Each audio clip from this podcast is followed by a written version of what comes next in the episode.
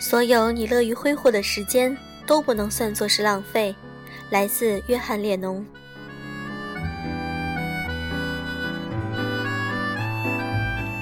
各位好，欢迎大家收听优质女子必修课，我是小飞鱼。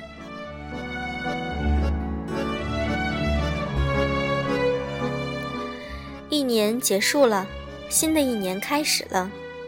在新的一年里，我们都会制定各种计划。在制制定计划的时候呢，我们都想成为一个全新的人，这是一个好习惯。人是自我养成的，那么新年计划就是其中一个重要的环节。你有没有按照你的计划去执行呢？你有什么收获呢？今天小飞鱼就想和大家一起来探讨一下新年的计划。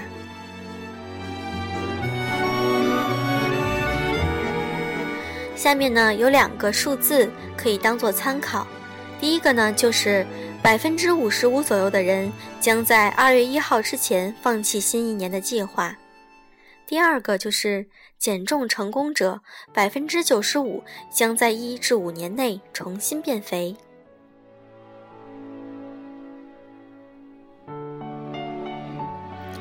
持续的做一件正确的事，这才是核心所在。那么，如果你坚持一个月，你就赢了很多人。减重成功六年，你就是胜利者，什么事都难不到。如果说泄气的话总是受欢迎，那是因为多数人都是泄气的。一直记得有一部美剧中有一个情节，就是黑帮里呢有一个成员忽然喜欢上了读书，打劫贩毒之余呢，总是在享受阅读的乐趣。大哥神情复杂的观察了几天，忽然无名火起，抢下他的书，扯掉了，还吐了口水。两个人于是又成为了一起闲聊的兄弟。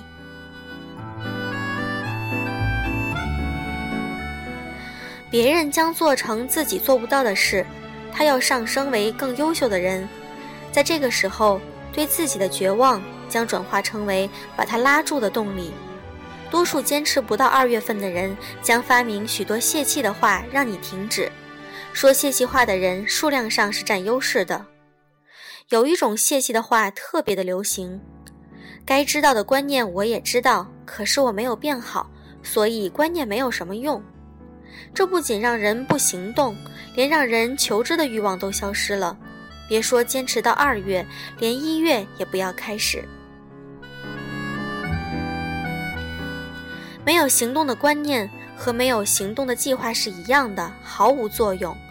知道了一个正确的观念，永远不实行，你肯定是不会变好的。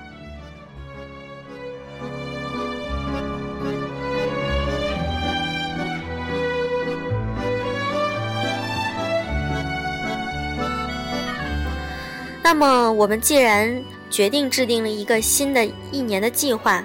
那如何去化、去量化这个计划呢？如何能够让它更好的去执行呢？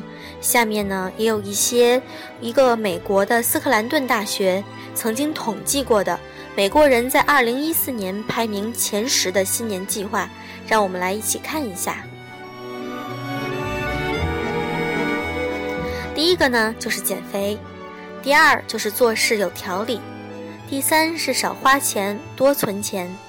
第四是尽量享受生活，第五呢是强身健体，第六是学点激动人心的新东西，第七是戒烟，第八是帮助别人，第九是谈恋爱，第十是给家人更多的时间。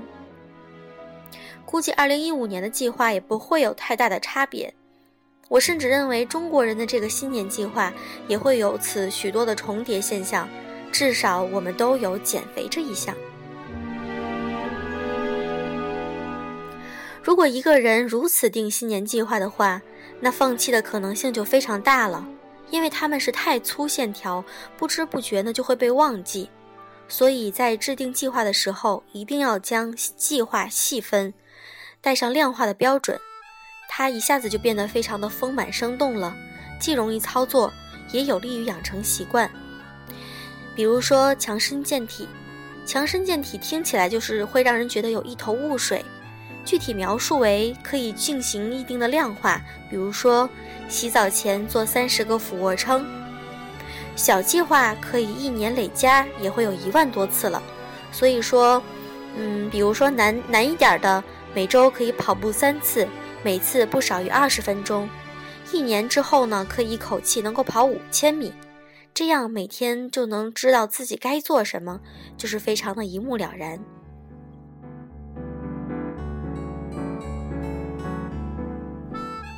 减肥是更难实现的一个目标，而且对于越胖的人来说，他是越容易急躁的，老是想着三个月后就要变苗条，把自己折腾的抓狂，短期是没有效果的，而且会更加的放纵自己。